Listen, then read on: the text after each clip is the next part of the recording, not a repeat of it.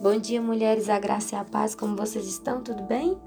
Meu nome é Emily Dantas. Hoje nós vamos fazer a leitura do livro de Jeremias, capítulo 48, verso 47, que diz assim: Mas nos últimos dias farei voltar os cativos de Moabe, diz o Senhor.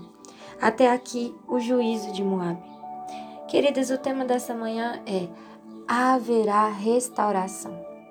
E o primeiro ponto dessa reflexão é: antes da restauração, vem tratamento. Analisando esse texto completo do capítulo 48, eu pude perceber que os moabitas eles estavam descansados no seu próprio poder, porque eles tinham tudo, tudo. Eles tinham vinhas cheias, eles tinham lagares cheios, riquezas, poder. Eles viviam em festas e júbilos. E o versículo 11 afirma que eles não tinham sido levados em cativeiros e nem tinham passado pelo processo. E nesse mesmo versículo afirma que eles estavam descansados desde a sua mocidade. Esse povo era um povo que se afastou do Senhor.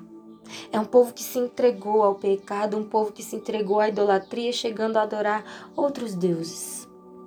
É um povo que não queria saber do Senhor, um povo que estava rebelde, estava descansado na sua autoconfiança. E o Senhor vem com a mensagem de justiça, de juízo, de destruição. Mas o Senhor também vem com a mensagem de tratamento e de misericórdia.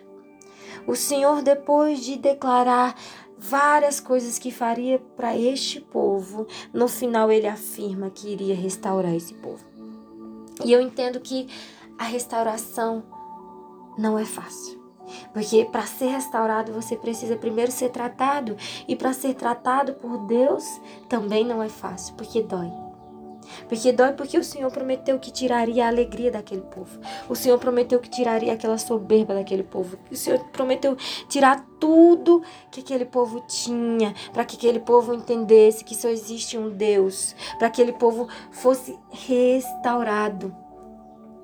E essa mensagem foi para este povo, mas reflete até hoje em nós. Precisamos ser restauradas pelo Senhor. Mas antes precisamos ser tratadas por Ele, para que Ele venha tirar tudo que não agrada a Ele de nós, que Ele possa fazer de nós um instrumento dele, um instrumento de justiça, que nós possamos ser moldadas todos os dias, não resistentes, mas que nós possamos nos abrir e declarar: Senhor, seja feita a tua vontade, que não seja eu, mas que seja o Senhor, que não tenha mais que eu não tenha uma autoconfiança em mim, no que eu posso fazer, que eu não esteja descansada em mim mesma, mas que eu possa confiar em ti. Porque quando nós não confiamos no Senhor, o vento vem e nos derruba, mas quando nós estamos alicerçados, nós somos inabaláveis nele. Então, queridas, eu quero fechar aqui e dizer: haverá restauração, mas antes haverá o tratamento.